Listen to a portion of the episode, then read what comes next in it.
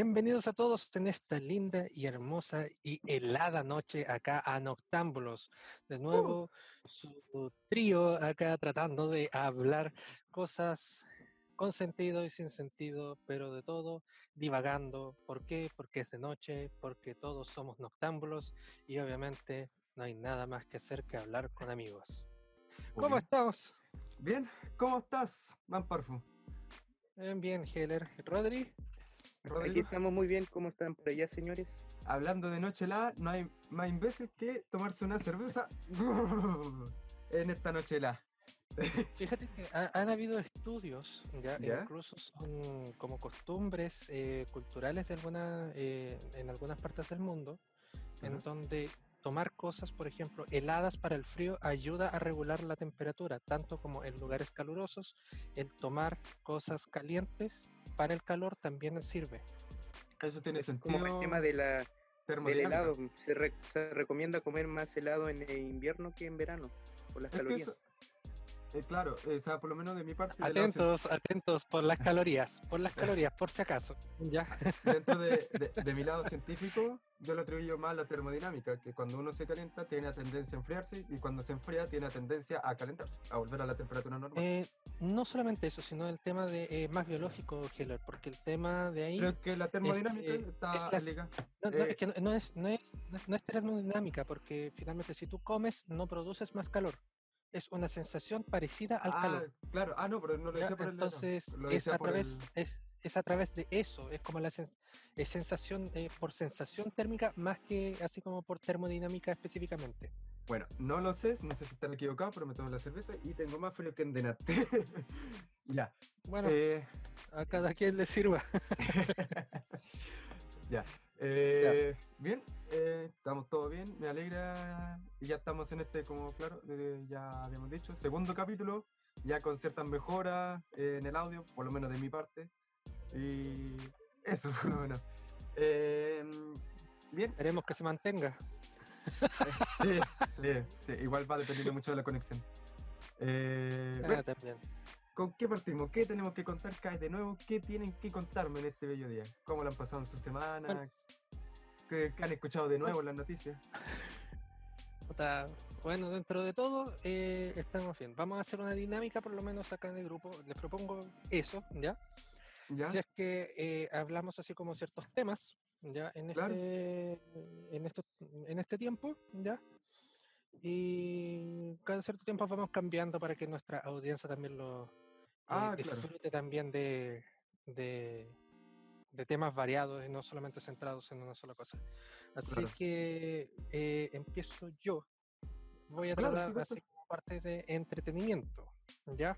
¿Ya? Estoy buscando varias cosas dentro de lo que ha pasado en esto, desde, pucha, han habido hartas noticias, desde cosas así como triviales, como que hoy en Historias Tristes Gamer le prometieron un PlayStation 5 a un niño de aproximadamente 15 años si acababa el nivel, eh, eh, si acababa completo el Ninja Gaiden 1 y todavía Oh, lleva una hora en el primer nivel. Así que No. lamentamos mucho por él. Como dirían en nuestra comunidad, F. F.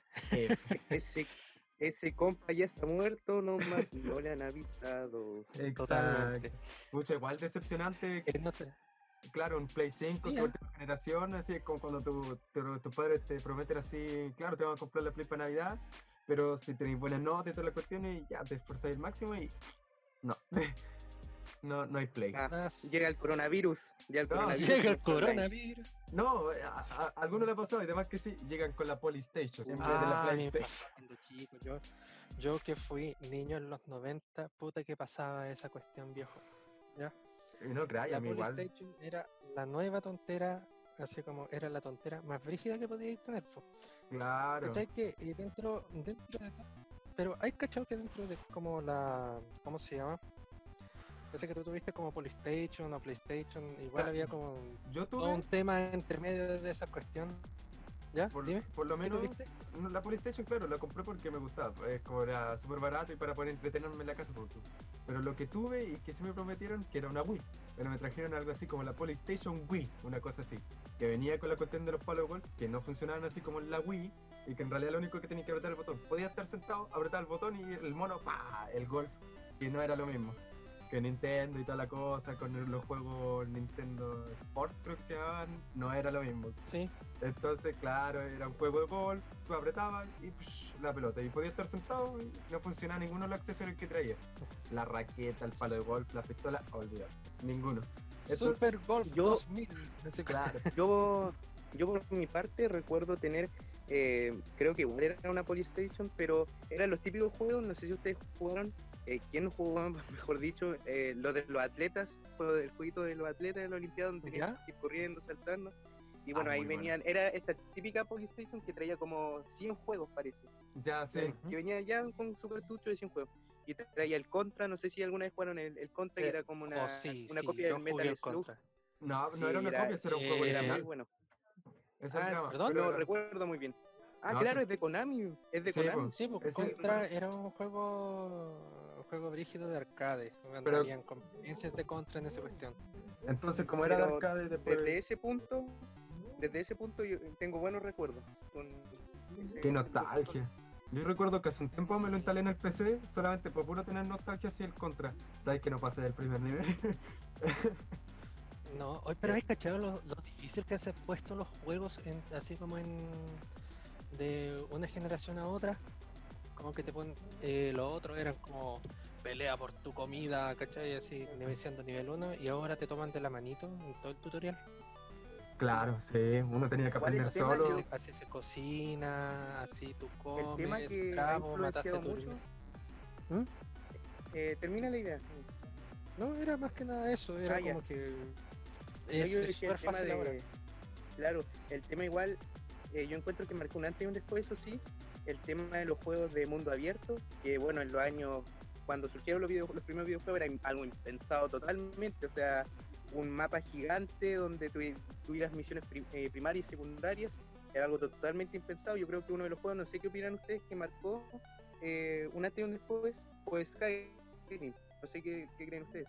Eh, discrepo en eso. Yo creo que yo creo que hay varios, en verdad yo creo que hay varios juegos que marcan un antes y un después. Skyrim yo creo que fue uno de los de como los precursores con respecto al mundo abierto, no te lo niego. Pero si hablamos como que hubieron antes y después, pucha, podemos hablar de eh, Mario 64, O el Legend of Zelda. el Legend of Zelda, el, el Majora's Mask, por ejemplo, en ese sentido. Qué Eh, hermoso Crash, juego. Crash Bandicoot, Crash Bandicoot también en su, en su momento. Eh, a ver, ¿quién más? Eh, todo, prácticamente todos los juegos de, que fueron de Atari, Pac-Man, eh, Space Invader, todos tenían así como ese... Un antes y un después. Que marcaron un antes y un después y que realmente hicieron algo brígido en, la- en el tema de la historia de eso. Por ejemplo, lo que En, ese- en esa misma lógica, dime- dinos más. No, es que el- encuentro que el que eh, pudo haber marcado un antes y un después, o sea, ya estaban de antes, pero el que encuentro que marcó una, eh, claro, un super antes y un super después, el tema del Final Fantasy, o eh, en especial el 7 por ahí, por el tema de eh, jugar un juego más por la historia que por el simple, el, el típico cliché de rescatar a una princesa y ir saltando por ahí. Claro. Eh, por lo menos... eh, Pucha, ahí yo no, puedo- yo no tengo opinión porque lamentablemente nunca jugué con al, a los Final Fantasy. Pero es que igual uno, no dejando de lado el Final Fantasy, pero sí se jugó un juego donde sí hay una historia y un mundo semiabierto o abierto en el cual uno podía explorar un poco más, y etcétera. Y como que eh, estaba más enfocado en la historia que en, el, en la jugabilidad. Podía ser la jugabilidad súper mala o el tema de lo gráfico, pero la historia era estupenda. Era una historia buena. Por Lo ejemplo, lo sea- mismo Zelda. Uh, para, para mí, Last of Us, hermano mayor, ¿ya? ¿Ya? Y siempre me ha tocado así como no disfrutar juegos también porque no te van a ver tus hermanos chicos, etcétera, y viniendo así como de una familia más o menos eh, como con tendencias cristianas también se hizo como muy difícil eh, tener juegos también que fueran como sangrientos, entiendo, etcétera, Te etcétera. ¿cachai? entiendo. ¿Cierto? Sí, ya, ¿me No, entienden? ya, eh, Te excelente. creo, eh, el créeme tema que es te que. A mí no me bueno, dejaban tema- ver Pokémon. Imagínate eso, ya con eso te lo digo todo. oh, pero yo tam- a mí tampoco me dejaron ver Pokémon, no me dejaron Sí. ver Hermano, hermano, el, nada el de Assassin's anime, Creed, cuando jugaba Assassin's Creed tenía que buscar la opción de no gore. O sea, imagínate eso. No gore, o sea, activar no gore para que no hubiera sangre en el juego. Pero a nivel. imagínate que yo estuve en el, prácticamente yo estuve cuando llegó acá a Latinoamérica el tema de lo, lo satánico que era el Mortal Kombat, pues weón. Oh, Es que igual, sí tienes tendencia así como diabólica, pero no al punto en el cual te vaya a volver satánico y empezar a sacrificar gente. Pero Me imagino al Parfu solo jugando Vivalities, bueno, así, volviendo bebé todo el rato nomás para que no tuviera sangre. No, fíjate que la mayoría de mis juegos eran así como family friendly en, en su tiempo. Ya, pues como me desvían del tema, Ah, perdón, Last of perdón. Para mí, la cuestión- las- para mí eh, fue como el mejor juego así como de la, de la generación anterior, ¿cachai? Y que, no, la historia, brígido. No sabía, la primera vez que lo jugué me sorprendió la calidad de la historia, que estaba jugando prácticamente una película y que no... Diría no sé, una película los- como una novela. primeros minutos, sí, en los primeros minutos me tenía tan agarrado que lloré, lloré completamente. Escucharlo tanto de tanto en el doblaje, porque yo lo escucho en ambos, en doblaje en el doblaje latinoamericano y en el doblaje estadounidense, eh, estadounidense. Oh, ambos hicieron un trabajo así actoral, Sí. pero tremendo, pero tremendo, tremendo. El- ese juego como experiencia yo creo, como dices tú, porque hay otra cosa importante de- del juego que, o sea, con los juegos que están saliendo ahora y el tema de- del HUD. Yo creo que todos sabemos lo que es el HUD, esa interfaz que tiene el juego.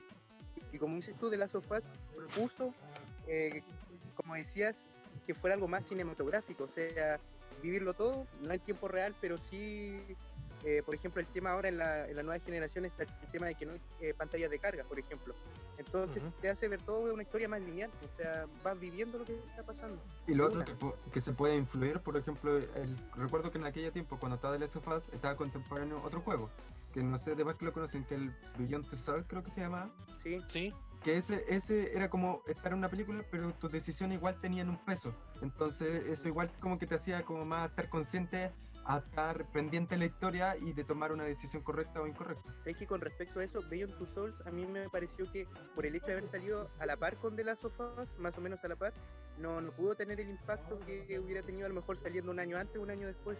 Claro, Por ejemplo, no- ahora The Last of Us va a tener segunda parte, pero Beyond Two Souls quedó como ahí, no, no pudo... No, pero es que era un proyecto de Quantic Dream en cierto sentido, porque el anterior se llamaba Heavy Rain, ¿ya? ya. Sí. Eh, si no me equivoco, ellos, también. ellos hicieron Heavy Rain, hicieron Beyond Two Souls, e hicieron ahora Detroit Become Human, y creo, tengo la sensación que también eh, Until Dawn, pero eso no estoy seguro. Pero es prácticamente lo, es prácticamente lo proyectos específicos, como proyectos Exacto, independientes no- de cada uno. Exacto, no, no como que pensaran hacer como una segunda parte. Es más, eh, yo jugué, no, vi, vi eh, Heavy Rain y sinceramente tiene un, eh, todo tiene un cierre perfecto. Beyond Two Souls, Sea dependiendo del final. ¿Ya? Beyond Two dependiendo del final, porque son esa- esos juegos en donde, como te digo, las decisiones que tú tomes tienen un peso para el final o para diferentes cuestiones. Es como, incluso, tiene varios finales. Entonces, dependiendo del cual tú elijas, puedes tener una satisfacción de decir, wow, este final me gustó. Y si no te gustó, puedes volver a jugar y tratar de tener otro final. Pero igual no es lo mismo. Siento que el juego sería súper perfecto si como que terminara ahí un final y después no pudieras cambiarlo. Es como que ahí tendría una más gracia porque es como que, oh, te quedaste con ese final que hice mal. Entonces como que revaluarte las decisiones que tú tomaste. Como que ahí tienen como más peso. Porque si te lo... Ah, No sé si me pucha, es que Es como un el exit, se Mira. podría decir. Es como ese juego que tú un una juego de vez. mesa, sí. Sí, que tú jugáis una vez. Sí, pero no creo que sea una buena idea por el tema de, o sea, no creo que sea una buena idea, porque para producir una cuestión así necesitáis caleta de trabajo y que se te bloquee Ah, después todos los finales, No, ¿cachai? o sea, yo no, lo, que... no lo veo como algo, ¿cómo se llama? Rentable dentro de eso. Mm, no sé, igual sí. Pero sí, sí, no sé si te entiendo, pero... Eh, cabros, ahora que estamos en esta temática, les pregunto a ustedes, eh, ¿qué opinan con respecto? Porque hoy en día la mayoría de los juegos, por no decir todos, eh, a veces carecen un poco de historia, pero sí o sí tienen, eh, abusan un poco del tema del mapa grande, como lo que hablábamos al principio, muchos personajes, muchos NPC, pero vacíos. Eh, abusan un poco del tema del mapa grande, como lo que hablábamos al principio, y muchos personajes, muchos NPC, pero vacíos. Entonces la pregunta es, ¿un mapa grande puede llegar? Un mapa grande y gráficamente quizá visualmente atractivo, pero puede llegar a por decirlo así, a, reemplazar una buena historia? Creo que depende. ¿Puedes repetir la pregunta, Rodri? Claro. Eh, el tema de que hoy en día todos los juegos, como les decía, tienen un mapa extenso, mucho NPC, gráficamente atractivo visualmente, pero muchas veces carecen de, historia, carecen de estos NPC, que pueden ser muchos, pero carecen de, vida, por decirlo así. Entonces, la pregunta era, ¿creen que un mapa grande, extenso, muchos lugares por recorrer, muchas misiones por hacer, ¿pueden reemplazar a una buena historia? Eh, creo... No, difícil. A ver. Lo que pasa es que... A ver, mira, yo, yo voy a poner con esto. Eh, yo tuve un juego, me acuerdo que era más o menos parecido a eso, que era un juego de Transformers. Eh, juego lento, súper penca, bueno, así en el principio, te lo juro. Y, pero llegaba un punto en donde se ponía bueno, Llegaba un punto donde se ponía bueno y quería seguir jugando, quería seguir averiguando sobre la historia. Pese a las mecánicas de miércoles que tenía, ¿cachai? Pese a que no me había encantado absolutamente nada las primeras dos o tres horas que lo jugué, ¿cachai? Pero después se puso bueno. Y hay juegos que son así, en ese sentido. Entonces igual hay que igual hay que probarlos en ese, para poder tener eh, una opinión concreta con eso. Pero no sé, siempre la mecánica de un juego o de un videojuego va a primar por sobre las otras cosas. Porque yo les pongo un ejemplo, por ejemplo, no sé si, ah, perdón la, redundancia, han jugado Far Cry. No, no sé si le, o les suena por último. Eh, Far Cry, eh, que no, en su momento eh, de moda. Claro, claro, entonces lo que tiene es que un mundo muy extenso, o sea, eh, y visualmente muy atractivo. Por ejemplo, yo jugué, jugué harto, perdón, el 4 que estaba en el Himalaya pero la pregunta es que después de un tiempo, después de jugarlo unas cuantas horas, te empiezas a aburrir porque todas las misiones son ve a tal punto, casa, listo. Las misiones principales son de oro, o sea, son muy disfrutables, tienen una historia entrañable, la historia principal del juego. Pero como les decía yo, es un mapa demasiado extenso que visualmente atrae, pero las misiones que hay que hacer en él son, son pobres. Claro, no, sé si te entiendo eso. No, al final el juego se da, se da a conocer a sí mismo en ese sentido. Mm, si no alcanza a darse, se vuelve muy monótono, pierde mucho el ímpetu del, juego. ¿Te fijas? Ya, no, yo encuentro que esta temática así de los mundos abiertos y de los eh, cuando están muy vacíos y eso, encuentro que va de la mano bien cuando eh, hay una historia que no se está contando. Cuando uno tiene que ir a explorar y uno solo va infiriendo la historia que está pasando encuentro que, por ejemplo, no sé si se han jugado Portal. ¿Ya? Portal no tiene una historia. Tú jugás un juego de puzzle y toda la cosa, pero tiene una historia de fondo. Tiene una historia que entre medio de los pasadillos, antes de resolver un laberinto, vais leyendo ciertas notas, eh, vais, por ejemplo, una cuestión y vais inferiendo una historia que pasó antes. Pero no te la cuentan así como, oye, aquí hubo una catástrofe. No, te la van contando a través de detalles sutiles. Entonces encuentro que eso va bien cuando es muy vacío o falta de NPC o algo así, cuando una historia que hay que descubrir por ti solo. Igual se da mucho, este es un juego súper así, totalmente diferente a lo que estamos hablando, que es el Terraria. No sé si igual lo conocen, que es como el Minecraft, pero en 2D, una cosa así. Que el Minecraft tiene una historia de fondo que la otra vez estuve viendo que yo no me lo he terminado todo porque si se termina el juego, eh, hay un jefe final y lo tenéis que derrotar. Pero el tema es que se va deduciendo que, eh, qué pasó en ese mundo, porque hay poco humano, porque hay otras criaturas, etcétera, etcétera. Hay un culto, hay monstruos, pero hay una historia de fondo que no te están contando y que para resolverlo tenéis que estar eh, yendo a dungeons, estar leyendo unos textos, hablando con gente, etcétera, etcétera. Igual, muchos casos así. Que, por ejemplo, yo encuentro que a te, Minecraft. Te hace, explorar pero al mismo tiempo que vas explorando también te enriqueces como personaje, encuentro. Eh, claro, claro, pero es que este es como un Minecraft, pero con una historia de fondo. Por ejemplo, lo que le falta al Minecraft es como que el saber el porqué de estar ahí, pero igual sigue siendo un juego disfrutable a pesar de eso. Porque tiene otra finalidad como al que queréis llegar. Entonces encuentro que cuando eso está, por ejemplo, igual en el juego de Cthulhu, que en Play 4, es como que, claro, ahí ya, obviamente, de misterio, entonces no te van a decir todo de golpe. Entonces tú tenés que ir buscando a través del laberinto, a través de cuestiones, y ir deduciendo qué está pasando ahí, qué pasó y quién es, qué, toda la historia, desenmarañarla. O lo que pasó, por ejemplo, en el Resident Evil 7, si no me equivoco, en donde está ahí en una casa, ya ni me acuerdo que haya como un misterio en el cual tú tenés que resolver y toda la cosa. ah, sí, sí, sí. Entonces encuentro que va bien eso, ese, entre comillas, historia vacía, cuando es, claro, una historia de fondo que no te estáis, no veis de principio. No es como aquellos juegos en donde piensa que todo ocurrió en un mundo muy, muy lejano y te empiezan a costar y todo eso. Es bacán como que eh, eh, tenéis que descubrir el porqué de estar ahí y todas las cosas, etcétera. No sé si me van comprendiendo. Mira, con respecto, sí, con respecto a eso, para complementar esta idea, yo igual les quería hablar, bueno, con Alan le comenté, pero con Vamparfu, no sé si tú has escuchado o incluso si has jugado el juego eh, Horizon Zero Dawn. No sé si te suena. Yo lo tengo, fíjate, pero lo jugué hasta cierta parte porque me seguían matando un puto de, interesable, Y lo dejé. pero, mucha, a mí, la historia personalmente, hasta ahora lo que llevo, me, ha gustado. O sea, no es la historia más original del mundo, estamos de acuerdo. Pero como te la presentan, encuentro que, ha sido bien. O sea, te dicen eh, que la humanidad está en una edad de piedra, luego de haber sido muy civilizada, hay criaturas robóticas y descubrir por qué está ahí. O sea, a mí por lo menos, como jugador, me... Y el mundo es de este mundo, de lo que hablamos del mundo abierto. Pero un mundo abierto, como dice Alan, que te invita a explorarlo. No, no te quedas así como, hoy es un mundo abierto, tú ves y lo exploras. No, tienes que explorar para seguir avanzando, para crecer con tu personaje, ¿cachai? Claro. Entonces eso es lo bueno que, tienen algunos juegos. A mí, a mí por lo menos, bueno, a mí me gusta el, arte de ese juego, por lo menos yo soy súper así, me encanta la ciencia, entonces como que ese estilo, ¿cómo decirlo?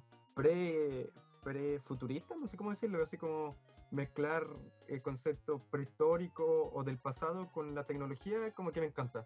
Es que podría ser como un post-apocalíptico. No como un tipo cyberpunk. Eh, el cyberpunk en ciertos detalles no me gustan. Como que la única obra cyberpunk que me ha gustado es Akira. Pero que más que nada por la, animación de esa película que es estupenda. Pero ah, podríamos dejarlo para otro momento eso de la obra maestra que opinamos cada uno. Pero eh, como el único cyberpunk que me gusta, pero hay otra cyber algo que es como una mezcla de pasado con futuro. Que por ejemplo, tú dedicas Van, eh, Van, el tema del de, en D&D el Everron, que ese es como esa de las máquinas y robots, pero en el en la en, digo, en, el, en, el, pasado, en el mundo de D&D. Entonces como que me gusta es apocalíptico. Claro, una cosa así. El tema Steampunk, yo creo que un poco. Eso, ahí creo que ahí se llama. Sí, exacto. En Everron, es eh, Steampunk. Steampunk. El Cyberpunk nunca me ha gustado mucho porque siempre son como futuros así, pandilla futurista, con prótesis robot y las cosas. Como Cyberpunk es, el juego. Es que el, cyberpunk, es, que el Cyberpunk viene primero de un juego de rol. Pero viene efectivamente de eso, de como de cuestiones distópicas, ¿cachai? Entonces, donde es muy político. Igual también el steampunk también no es tan político como cyberpunk, pero sí lo es, ¿cachai? Mm, Todas esas como ciencia, por algo están en eso, entonces es un estudio sociológico súper bonito que se puede hacer con respecto a la a, a ese tipo de temática. ¿ya? Claro cómo reacciona la gente con respecto a algo, cómo reacciona, no sé, a ciertos problemas, el, el tema de las distintas alianzas que se, que se colocan, etcétera, etcétera. Entonces es como súper importante eh, también ver como el cyberpunk no solamente como una eh, como una historia que es en, un futuro distópico, Claro. es mucho más, es mucho más lleno que el steampunk y que, bueno, las personas que están dentro saben mejor que las que están fuera, porque Claro, no sé si se entiende. Por lo menos, a mí, como te digo, la única que me gusta es Akira como cyberpunk, por el tema, más que nada, cómo está llevado a cabo la película artísticamente, que es, como te digo, un manjar de a- al deleite del ojo y sobre todo porque fue hecha hace como 20 años, donde todo era así, casi a papel la animación, entonces, como verla es, es un deleite. Por lo menos a mí, como a mí que igual me gusta la animación, entonces verla es, es estupendo. Los efectos de luz y todo eso. Pero, ¿ustedes creen que así como que en algún futuro lleguemos a hacer algo así como, mm, como Akira o como este Cyberpunk, así como que eh, algún futuro? ¿O se lo imaginan diferente, como más utópico que distópico? Tú dices como una humanidad, como humanidad. Claro, porque con los avances que están llegando ahora, por ejemplo, hace poco ya la nave de Elon Musk, eh, bueno, se canceló el despegue, iba a ser como el evento más importante después de que el hombre espacial, desde que el hombre llegó a la luna, porque se renovaron así todos los, los temas de protocolo y un nuevo Claro. prototipo de cohete. ¿cachai? Hubo una Entonces no se, innovación. no se habían renovado desde el alunizaje. Desde ahí que no se renueva la tecnología para llevar gente al espacio. Entonces era el mismo protocolo y todas las cuestiones. Es como que si hubieran viajado. Hay un tema interesante, eh, perdón, eh, hay un tema interesante con respecto a lo que tú dices porque el, este tipo lo que quiere hacer, eh, lo comentábamos fuera de, de- de la grabación, Claro, quiere llegar a, a la luna, pero fíjate que lo interesante es que cuando se llegó a la luna en la década por ahí de... quiere llegar a Marte. quiero equivocar, pero post eh, en, eh, en Marte, bueno, no, no investigo muy bien, pero quiere salir del planeta, digámoslo así. Y los últimos que salieron del planeta sabemos que han sido las potencias Estados Unidos y, y Rusia en su momento, pero Claro. fue debido a un conflicto que era la, la Guerra Fría. Claro, Entonces, era, era un eh, proyecto que dejaron botado. la Guerra Fría era- era una carrera básicamente. ¿Quién Sí. llegaba primero? Entonces, claro, no se tomaban las medidas, no se podía in- invertir tanto como lo que está haciendo este tipo. Entonces, como dice toda alguna, de que va a ser histórico, el- obviamente. Bien, No, este tipo arriesgó todo, literalmente. Por ejemplo, él fue el creador de PayPal, que ahora casi todas las empresas que lo que sea por internet ocupan PayPal. Ya no Visa, todo eso es PayPal. El tema de la criptomoneda la inventó él. Y todo lo que ganó lo invirtió en, en tres empresas para arriesgarse al máximo. Lo jugó todo a una empresa de energía solar, a los autos Tesla, y ya hasta que está haciendo ahora historia, que es el Space, SpaceX, para llevar ya gente la- a la luna planeado para 2025, que es una fecha que literalmente está a Muy la vuelta de la esquina. Un visionario. es muy visionario. Sí. y lo peor es que un Mm. visionario con dinero. O sea, no peor, sino en el buen sentido. Es como que es como darle a un loco un arma. Él tiene las capacidades para llevar, eh, él tiene el dinero para poder hacer eso. Es el tema. Por ejemplo, yo me imagino un millón de cosas, pero nunca voy a llegar a tener tanta la fama, digo, la fama, el dinero que tuvo él. A eso es lo que voy. Y no, está haciendo historia y Mm, y hasta ahora se retrasó, no, creo que no revisamos si tiene una fecha para el relanzamiento porque el tema de que hubo mal clima, igual fue como decepcionante porque muchos estábamos esperando.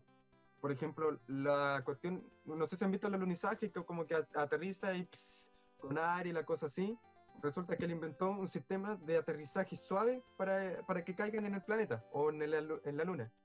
Inventó Ujú. un sistema más rápido para poder salir y mejoró todo el protocolo. Por ejemplo, ya no son los paneles con botones, que cables y todo desordenado. Es todo táctil, así como se ve en Star Wars o en Interestelar.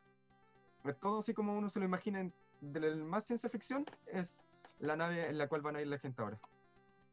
Es hermoso como la, como la, cien- la ciencia No, ficción en ese sentido, así como increíble. da, da pie a lo que a los avances que realmente se están haciendo. No, y este es- tipo, este tipo, por ejemplo, creó otra fantasía así de ciencia ficción, que era los autos que se conducen Ujú. solos. Es como Ah, sí. que, es como el típico así que eh, cuando uno retrocede, por ejemplo, en Volver al Futuro, que uno le habla al auto y el auto conduce solo. Y uno no tiene nada más que sentarse atrás y, y disfrutar, ¿no? El viaje. Solamente que los Ujú. Teslas no vuelan y son más pixeleados. No sé si vieron en aquel momento cuando se estrenaron el modelo que eran verdad. bueno, un golpe abajo. Mira, puede parecer, puede, puede Esto- parecer irrelevante lo que voy a decir, pero eh, hace unos días atrás estaba viendo la película Avatar. eh, y la verdad es que más allá de las críticas que recibió la película, que ahora está a las puertas de, que salga su, su segunda su secuela, pero la cosa es que analizando bien el, el concepto que maneja, es un concepto bastante interesante. El hecho, a ver, yo creo que si bien no, no es que el día de mañana ya sea descubrir un planeta con características más o menos similares a la nuestra, pero sí encuentro que en algún momento va a llegar, o sea, de que, de que llegue es un hecho, para mí por lo menos, yo pienso así. Y el hecho de que empiecen, o sea, así como en su momento fueron las conquistas en nuestro planeta, la- el descubrimiento de América y posterior conquistas, no me extrañaría que fuera así con algún planeta similar que encontremos. No sé qué opinan ustedes. Así como en Battleship, solamente que no tan. No tan. Algo así. Como que si que nosotros vamos a ser los conquistadores o ser los conquistados. Sí, más o menos. Silencio incómodo porque vamos a ser conquistados pronto. Sí, me, me quedé pensando así, como que pensé que. No, y eh, espero que todos que estén escuchando el podcast también se hayan quedado pensando en la última. claro, espero que les haya gustado y que se hayan divertido con esto en esta noche, en esta Sí. parte noctámbula que nosotros tenemos. Y espero que, le- que les guste nomás las tonteras que hablamos, este, este trío de Vigo, Claro, para su Eh, deleite. claro, igual. Los dejo con esto, los dejo con esto último, que escuché Vale, de, una, de una persona que dijo lo siguiente, un- muchos, en muchas películas, series se ha hablado de que de esta invasión extraterrestre, que sería un posible final al, al fin del mundo, pero yo les digo esto, por ejemplo, también relacionado con los fotomontajes que se hacen, que hay varios que piensan que las fotos de ovnis son en realidad falsas, pero la cosa Claro. es la siguiente, esta persona decía que el día que realmente haya una foto fidedigna de, de un avistamiento así, que realmente haya contacto extraterrestre, creo que más que alegrarnos, yo por mi parte pienso que es una señal de alarma. No, Claro. creo que, yo creo que ahí realmente la humanidad se va a ver en aprietos. Como lo que pasó. Así que mientras no haya contacto, mejor mantenernos, a veces como dicen, el conocimiento puede ser peligroso. Y yo pienso que con esta temática es algo parecido. Claro, no, o sea, alarguemos un poquito más. Es que hace tiempo esta conversación la tuve con mi papá, que el tema de que la, no recuerdo, la, no, la Fuerza Aérea eh, reveló lo del tema de las grabaciones de ovnis, pero no extraterrestres. Que esas naves que pudieron haber visualizado, que no fueron identificadas, pueden ser tanto como extraterrestres como rusos o coreanos probando su nueva tecnología aérea. Entonces encuentro que muchos se alarmaron, no, los ovnis están confirmados, en cualquier momento nos van a llegar a invadir y toda la cosa. Pero no, porque no son extraterrestres. Confirmaron que habían ovnis, no extraterrestres. Entonces son como, como les digo yo, podrían ser un ruso, o los rusos o los coreanos probando nueva tecnología militar, de que yo sé, qué sé yo, drones indetectables o cosas así. Entonces, igual hay Porque como claro, como dices tú, si hay una civilización, si hay una civilización avanzada a nosotros, años, muchos años adelante que nosotros, ¿por qué arriesgarse a entrar a nuestra atmósfera para vigilarnos? ¿Por qué no hacerlo desde afuera? O sea, no, no tiene sentido.